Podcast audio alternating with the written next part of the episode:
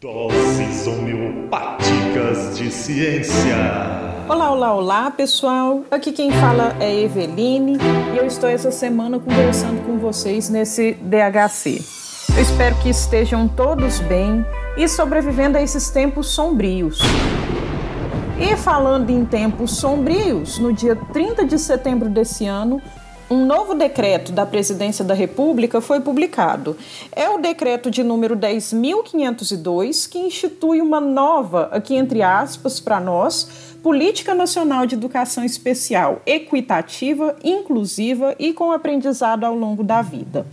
O que tem de diferente nessa política recém-publicada que as outras não contemplavam antes? Para isso, é importante que façamos um pequeno resumo de o que significa educação especial e educação inclusiva. Quer dizer, então, que existe diferença entre educação especial e inclusiva?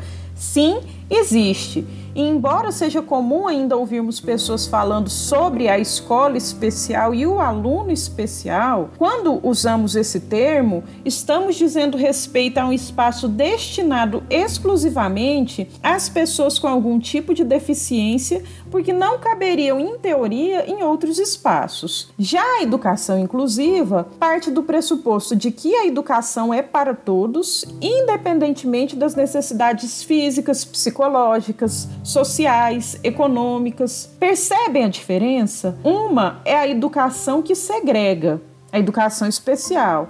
Outra é a educação que inclui, que coloca todos, independentemente de suas diferenças, para conviver juntos e aprender juntos. Quando falamos em educação inclusiva, idealmente, estamos falando de um espaço que, além de garantir a entrada de todos os alunos na escola, também deve eliminar os obstáculos que limitam a sua participação no processo de ensino-aprendizagem. Mas se você, como eu, tem mais de 30 anos, possivelmente em sua sala de aula quando criança, não conviveu com nenhuma pessoa com algum tipo de deficiência, porque elas não existiam. É por isso que elas não estavam na escola.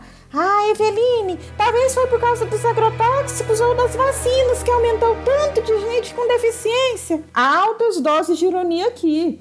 Pior que não, gente. É porque antes as pessoas com deficiência não tinham o direito de estar nas escolas regulares. Costumamos falar no histórico da educação inclusiva que ela passou por quatro fases até hoje: exclusão, segregação, integração e inclusão. Nos anos 1980, 1990, nós estávamos aqui no Brasil numa transição da fase de segregação para integração. Pessoas com deficiência podem até conviver em sociedade, mas tem espaços específicos destinados a ela, por exemplo, as escolas ou salas especiais. Se elas não estavam nos espaços públicos, não as víamos e parecia que não existiam, mas elas estavam lá, só que invisíveis, convivendo apenas com sua família. E o problema dessa invisibilidade é esse: se todos desconhecem o que acontece com os invisíveis, ninguém faz nada para melhorar.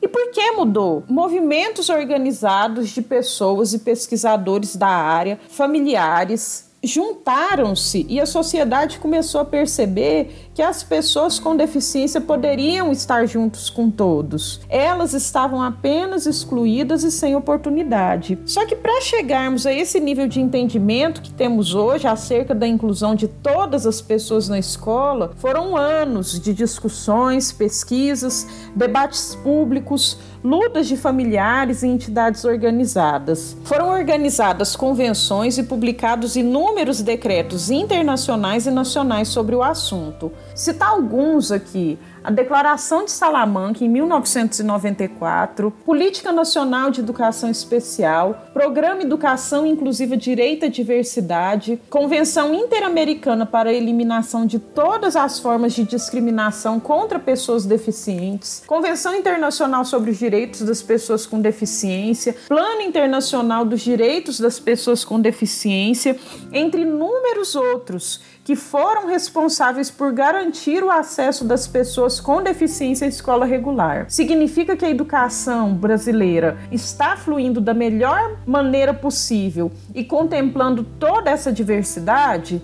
Não, mas significa que ela está em processo de mudança e adequação foram contratados profissionais de apoio, intérprete de Libras, tradutores de braille, profissionais especializados, montagem de equipes multidisciplinares e adequação dos espaços escolares. Todas essas mudanças vêm conseguindo garantir o acesso das pessoas com deficiência na escola regular. Se compararmos a realidade brasileira com a de países europeus, por exemplo, nós estamos extremamente atrasados no assunto. Na Itália, não existem escolas especiais desde 1977. No Brasil, escolas especiais destinadas a tipos específicos de deficiência ainda existem, mas elas têm sido utilizadas principalmente para complementar e apoiar o ensino regular. Levando em conta esse contexto, eu volto à pergunta que fiz agora. O que traz de novo esse decreto então? De novo, nada. Ele representa apenas um retrocesso às políticas segregacionistas e integracionistas de mais de 30 anos atrás. É aquela nova política velha.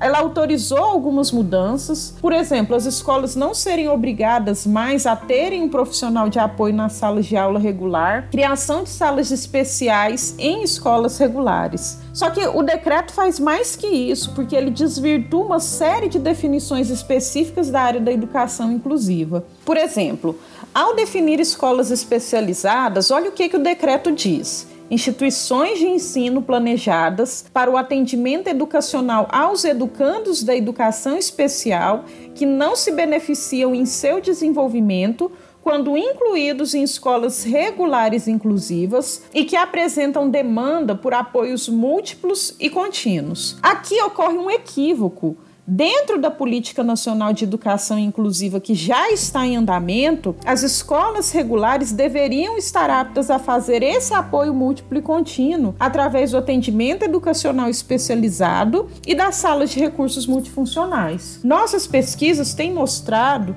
que ele não acontece de maneira efetiva porque não há recurso disponível para isso e, principalmente, não há investimento na formação dos profissionais que estão nesses espaços quando eles existem. Mas pior do que isso, essa definição fornecida pelo decreto sobre escolas especializadas não indica também o que ela é apenas para quem serve. Se está ruim agora, caso esse decreto realmente vingue, vai piorar não vai melhorar. E esse mesmo equívoco acontece na definição de classes especializadas. No decreto se define que são classes especializadas em escolas regulares inclusivas para atender às especificidades do público.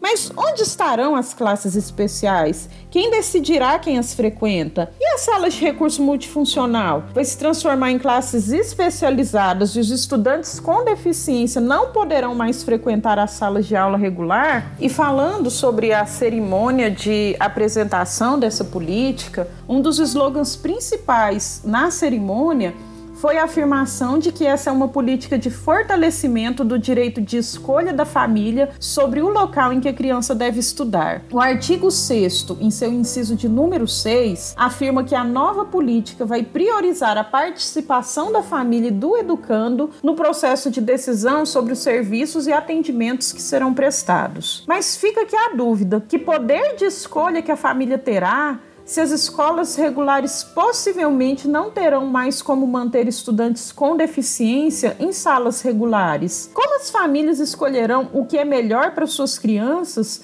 se muitas vezes os responsáveis desconhecem os próprios direitos das crianças? Em cidades que não existem escolas especializadas, para que escolas as crianças irão? Faça aqui então uma analogia a um conceito filosófico cristão de livre-arbítrio e serve arbítrio. A escola que o estudante frequenta não é uma escolha dele ou de sua família, porque ela acaba sendo o resultado da classe social a que o estudante pertence. Então, vou utilizar esse conceito de servo-arbítrio que foi definido por Lutero e discutido por Schopenhauer para gente discutir isso aqui. Para Lutero, o homem não é livre para fazer suas escolhas sobre fé, porque Deus é onisciente e já conhece todas as escolhas que os homens farão. Então, antes de o um homem decidir se crê ou não em Deus e na salvação cristã, Deus já o sabe, porque ele é onisciente.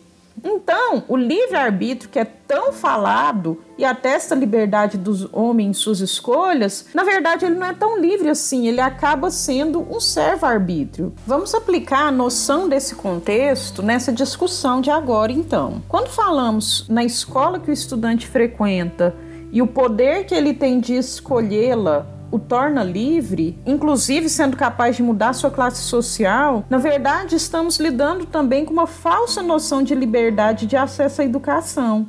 A escola que o estudante participa é determinada pela classe social que ele faz parte. Se ele não tem condição de frequentar uma escola privada, frequentará uma pública independentemente de sua qualidade. E nesse caso de escolas inclusivas ou escolas especiais ou classes especiais, isso ficará mais evidente ainda. A pessoa tem apenas uma opção para escolher, que é aquela que ele pode pagar. Se não possui conhecimento sobre as leis que garantem o acesso da pessoa com deficiência às escolas regulares, os responsáveis ficam perdidos e limitados à aceitação da escola. Tá aí. Questões de educação acabam sendo necessariamente questões de política também. Uma pena que, ao invés de melhorar, tem piorado. E o decreto 10.502 não deixa meu otimismo aflorar. E é isso que eu queria discutir com vocês hoje. Tenham uma boa semana, um bom resto de semana e até mais.